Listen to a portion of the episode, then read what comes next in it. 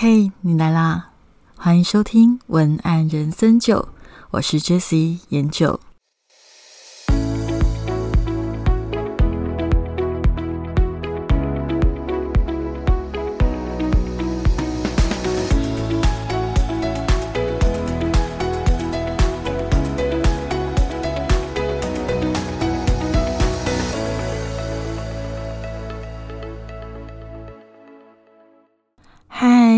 是研九，今天跟大家聊聊文案真实的可能性。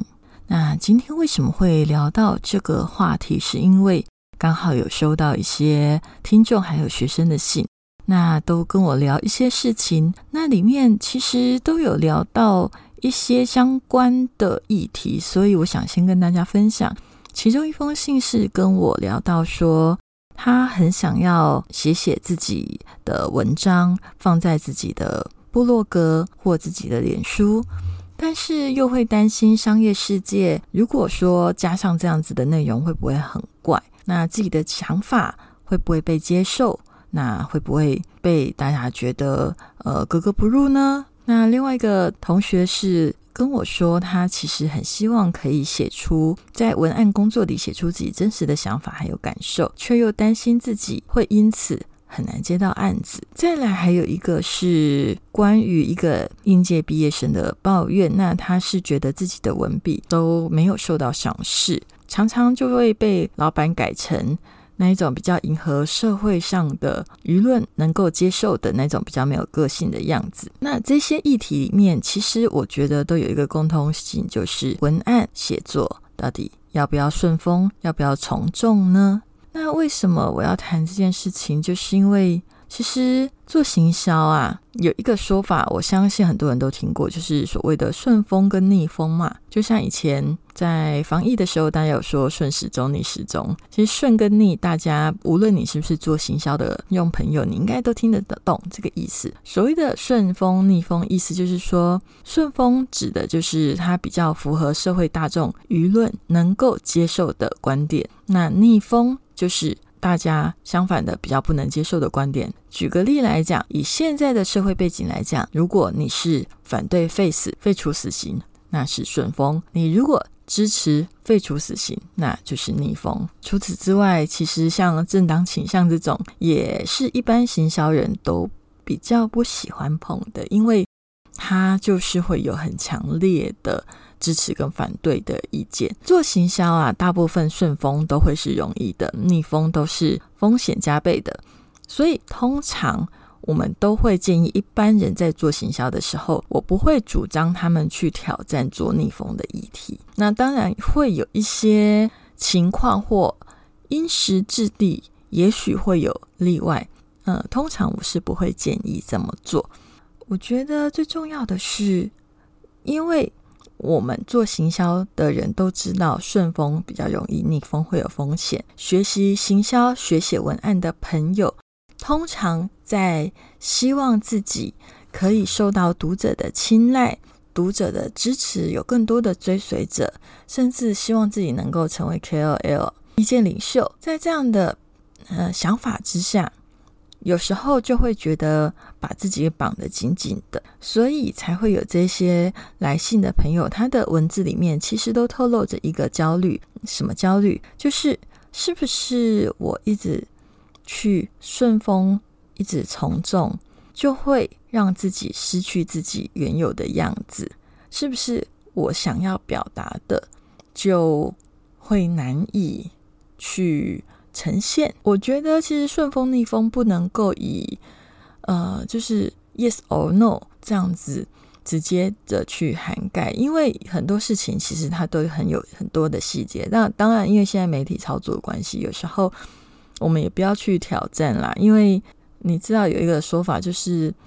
如果要反对你，千千万万你说怎么错，说怎么错。所以有一些议题，我也是会建议大家不要乱碰。那这个先是题外话。我今天想要讨论的，应该是说，当你太过分的在意，希望得到读者的喜欢，希望得到读者的青睐的时候，反而会绑手绑脚，反而会忘记自己真的想要讲的是什么话。其实有时候没有那么极端。你真正想要讲的话，不一定是逆风，只是说它不一定是社会大众曾经提出的观点，或曾经提出或深受好评的切入点。但是因为你太希望获得认可，太希望获得青睐，所以反而会发生，就是你不敢挑战其他的切入点，不敢尝试其他的说法，而是一味的学习讨喜的呃框架，讨喜的套版写法。但是这样子写久了，你会发现自己。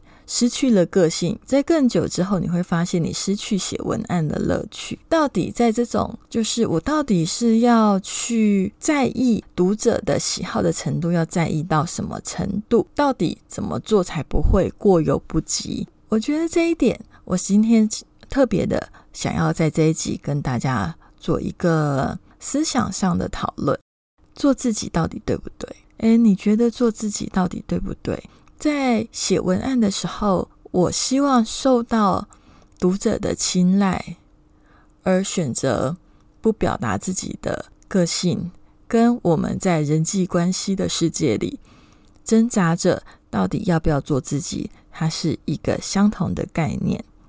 那我们先来到人际关系上的这个点来讨论哦，做自己到底对不对啊？这句话不认为是对或不对。就可以被解释，因为这个问题其实它被落于不是做自己对不对，而是你是怎么去呈现你想要做的那个自己。例如说，如果你的做自己是你觉得我现在有脾气，我不爽我就发作，其实不是有脾气不能让人家知道，而是有脾气就发作这件事情太粗糙了。其实，如果你可以懂得要怎么样去表达，你还是可以让对方知道你现在的感受是不舒服。要怎么表达之前，其实我们要先思考的是，我们表达的目的是什么？你让对方觉得你有一点生气。你为的目的是你希望他停止他现在的动作，例如说不要再继续讲下去，还是你希望对方可以做出什么样的让步呢？你要先去思考你表达你现在情绪的目的，才能够去决定你要怎么样去表达。其实，在人际关系上，很多时候不是可不可以做自己，而是你要想清楚。你的做自己会带来什么后果？想清楚，然后再去决定要怎么做。这个会是一个练习，不会马上就知道。但是你要先去思考，有了思考，才会有后面延续下去的故事。我们回到今天的主题，在写作上面是一样的道理。我在写文案的时候，到底要不要、可不可以表达？我真正想要表达的事情呢？其实，我觉得在回答这个问题之前，反而要决定的是，你要思考的是，你今天这篇文案想要得到的是什么样的效果，而你想要表达的那个所谓真实的观点或真实的情感，又希望能够透过这个表达得到什么样的效益？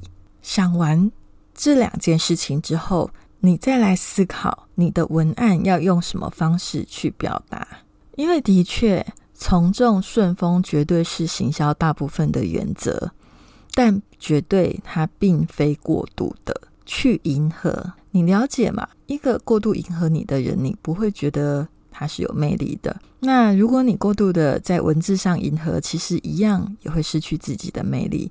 没了自己的观点，最终就会没有了个性。所以我的建议会是：首先你要先去正视你内在所有的点子。我说的是所有，也就是说，你所有的点子，你都要正视，写下来，盘点出来。不一定每一个都要用，但是。你都要正视它的存在，正视到你自己想到了什么，正视你自己感觉到什么。因为正视这件事情，会让你能够有自己的立场跟自己的观点。无论最后那个立场、那个观点有没有用，它会让你形塑出你的文字个性。亦或者你是呃接案人，你必须为你案主。去呈现他们的文字风格的时候，你也会写的比别人更深入，呃，让别人感受到更深刻的思考、更特别的观点。所以在这之前，我劝大家真的不要懒惰，盘点出来，盘点你所有想过的事情，盘点那一些你觉得。你的读者在理解上有可能觉得有一些挑战性的那一些观点，一样可以盘点出来，把你的那些观点做一个分类，做一个难度上面的分级。例如说，你可以自己区分一到三级，或者是一到五级都可以。那当然，在实物上面，难度高的通常不建议轻易尝试。因为难度高的代表着它离社会大众、离群体可以理解的落差非常的大，落差越大，你就要越花力气、时间、篇幅去补足，才能够连接起连接起彼此可以理解的点。如果你的时间不够多，或者你评估下来没有必要，我并不会特别的建议你去挑战这种难度高的。观点，如果你真的要尝试的话啦，至少你就要有一个心理准备，去花很大的规划的时间，循序渐进的去铺陈、去说明。再来就是要想的是，第一，不要想要在一次就说明完成，让对方能够让你的读者能够完全了解你的想法。例如说，好了，假设你的，嗯。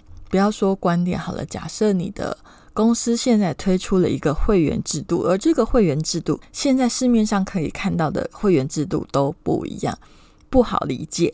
那请你千万不要以为你在一篇文章上面解释完，读者们、你的会员们就会有全部都可以理解，那是不可能的。你必须要不断不断的铺陈，不断不断的反复说明，他们才会慢慢的理解全新的会员制度。只要是你的读者，他很难在嗯，在他的头脑资料库里面找到的观点或逻辑，通常你就不要想要一步登天，一次讲对方就可以理解，这是不可能的。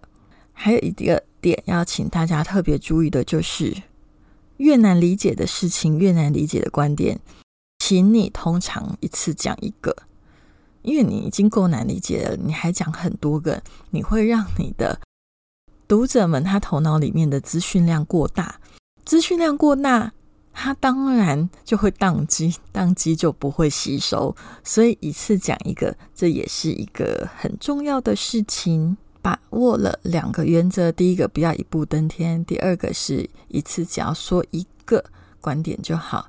以后接下来要讨论的是要怎么说，对吧？嗯，我觉得要怎么说这件事情呢？如果我要说的很简单，也就是说，你要先去理解对方头脑知识库里面到底有哪一些。素材，你要用他头脑里面的知识库的素材去跟他沟通。那再来，除了他头脑里面有哪些知识库的素材以外，你还要理解他喜欢的是哪一种表达的口气。素材它有一点点像是我们看得见的讲出来的话的那些文字，而口气。就比较像是他传达出来的情绪，传达出来的能量的那种感觉。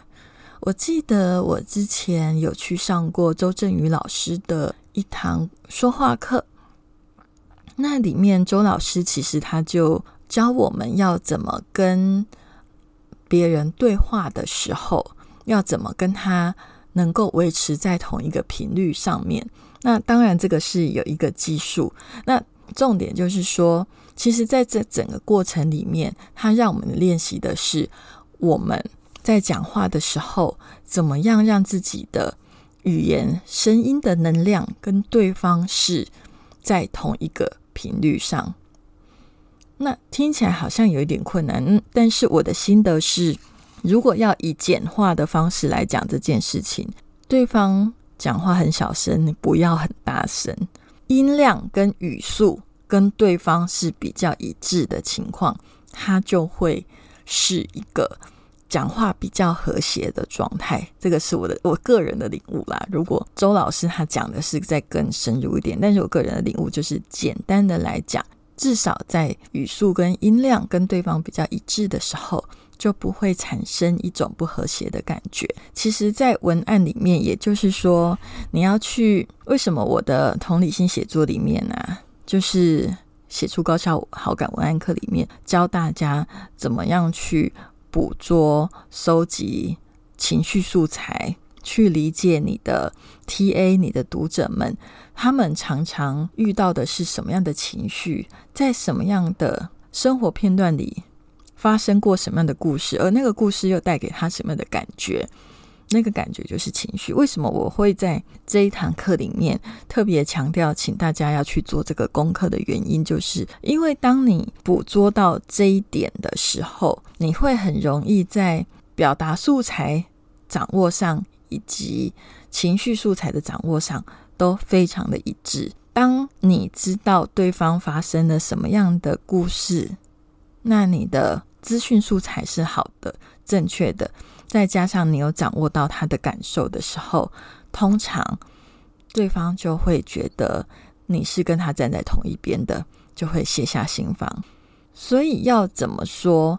其实简单来讲，如果你的观点特别的困难，想要让对方了解，那至少你可以在解释的过程里，尽可能用对方可以理解的情境。情境的意思就是带着情绪的环境，就如同我现在如果要卖一杯冰咖啡，那我需要呃写一句带有情绪的情境的文字，我可能会写下午开会，我需要一杯咖啡冷静的时间做决定。那是不是我就带入的情境是下午开会？那一杯咖啡。的时间做决定，你就知道他需要冷静下来，他的情绪就待在里面。其实类似是这样子的感觉。那因为今天是一集 podcast，他没有办法讲到很深入。他其实这一句话里面还带了一些其他的技巧。那总而言之，就是当你的观点跟别人不太一样的时候，就尽可能的带入情境，这一点就很容易的可以让对方。第一个就是注意到你在讲什么，第二就是对你讲的内容会比较有感。嗯，那那再做一个举例好了，例如说，我们现在一般人早餐可能比较多人不是吃白米饭嘛？那也许你想要主张的是早餐应该吃白米饭这件事情好了。嗯，那我不知道对不对，可是我只是做一个举例而已。就假设你现在的想法是早餐应该吃白米饭，我要推广这件事情，我要怎么样去写？文案让人家理解呢，写出一个情境。那也许你可以写熬夜跟胃不好的人早上应该吃白米饭。你看，带入了一个情境，就是胃不好，它也是一个感觉不舒服，然后又有熬夜这个情境，那它就会很容易对应到这样子人带入一个感受。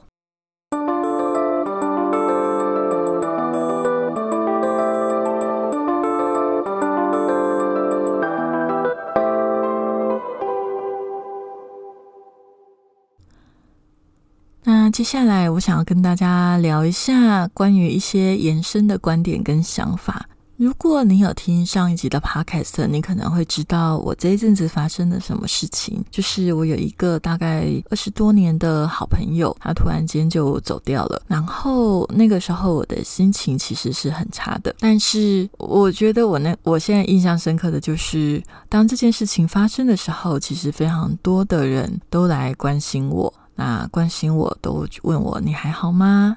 那其实我我真的觉得大家的关心我都觉得很感动。那我也知道大家都是好意，但是接下来可能大家就有各自处理这个情绪的做法。有些人他可能会很积极正面的想着我们下一步该怎么做。那有一些人他可能就会很积极的觉得可以提供什么资源。那我觉得都很棒，只是我在这样子的过程里，我去呃正视自己，往自己内在去阅读的时候，我发现自己有一点点步调跟不上大家。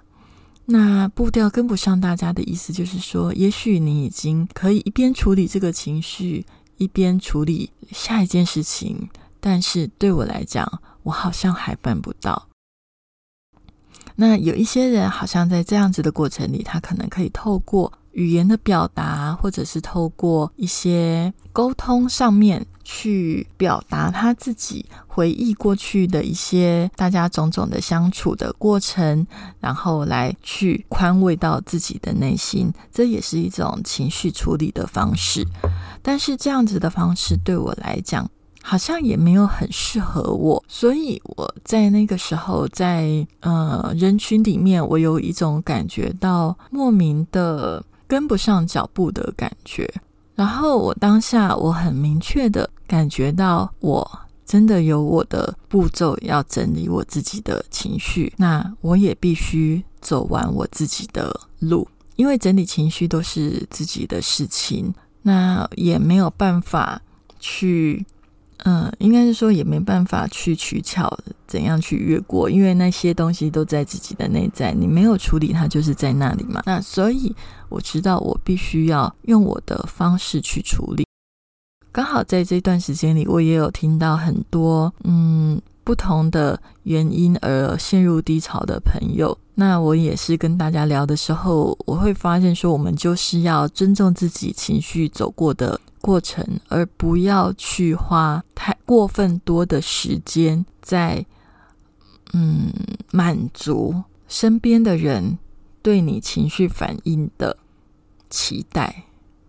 那当然，我觉得他们并没有要求你要满足他，而是你自己会。不小心的想要去满足对方，好像这个时候应该要哭才是对的。这个时候我应该很积极的表示什么才是对的。好像这个时候我应该要说什么话才是对的。但是如果我们花非常非常多的时间在想办法满足外面的人对于自己情绪的反应的期待。那我们会花太少的时间来整理自己内在的感觉。我是觉得我比较幸运的是，我身边的朋友都很能够理解，也很尊重我这样子一个嗯，可能节奏不太一样的人，也很尊重，也很体贴，也很愿意愿意去配合我的脚步，也很愿意去接纳我。这个我真的非常的感谢。所以我今天在这期 podcast 里面，我也想要聊的就是。其实我觉得，嗯，很多事情都是这样吧。从众它是容易的，有时候众人也没有逼你一定要从，也也从他。有一些小事啦，众人也不一定有有逼你，只是我们自己习惯。那当然有一些大事不一定是这样，我我我没有办法一概而论，只是稍微聊一下，就是说，我们如果过分的想要去从众，我们常常会因为这样子失去看见自己。内在真实状态的机会，我觉得其实有时候遵循自己内在本心的感觉，是一种对自己的负责。那当然，希望别人尊重你，这个就是表达的艺术。总而言之，就是好好的照顾你自己。那为什么会说要好好的照顾自己？是因为这是我自己的感觉。当你。可以辨识自己的感觉，并且理解你自己感受到什么，尊重他、照顾他的时候，我觉得通常你也会更容易的懂得如何去照顾别人。这个。就是我自己的体会。那其实同理心写作写出高效好感文案课，它在整个写课程的过程里，为什么我要把它归纳为同理心写作的这样子的一个课程的名称的原因，是因为我还有一个想法，就是我想要重拾大家对于情绪认识的价值。其实情绪这个东西是我们大家都有的，但是我们通常大家都比较。害怕情绪而不面对它，但是你知道，你害怕的终将它会变得更强大，所以我们还不如去面对它，找到它的价值，知道怎么使用它，然后变成一个对自己、对别人都更健康的人。这对我而言，它是一个很重要的事情。那我也希望在于整个广告文案行销上面，除了能够达到所谓的获利，那当然是最基本的，因为所有的人存在都需要赚钱，这个都是很正确的。但是在这此此之外，如果能够因为这个课程让我们可以更理解自己，更理解别人，而让我们更知道，其实理解自己跟理解别人都不吃亏，反而可以让我们让我们的物质生活因此。还有帮助，那会更好。所以也就因为这样子，才会去不断的推这堂课。那也很感谢很多 Parkes 的好朋友们都支持我。那如果你也对这堂课有兴趣，就欢迎你也加入我们的行列。然后如果有上过这堂课，并且乖乖的写完这堂课所有作业的朋友，如果我们公司有一些专案需要，呃，文案的。帮忙，我们都会从完课的同学里面优先的告知机会。那如果你想要成为专职的呃文案人的话，也许你也可以把握这样子的一个机会。那今天的文案人生九就到这里。如果喜欢今天的节目，请给我五颗星星的评价及留言。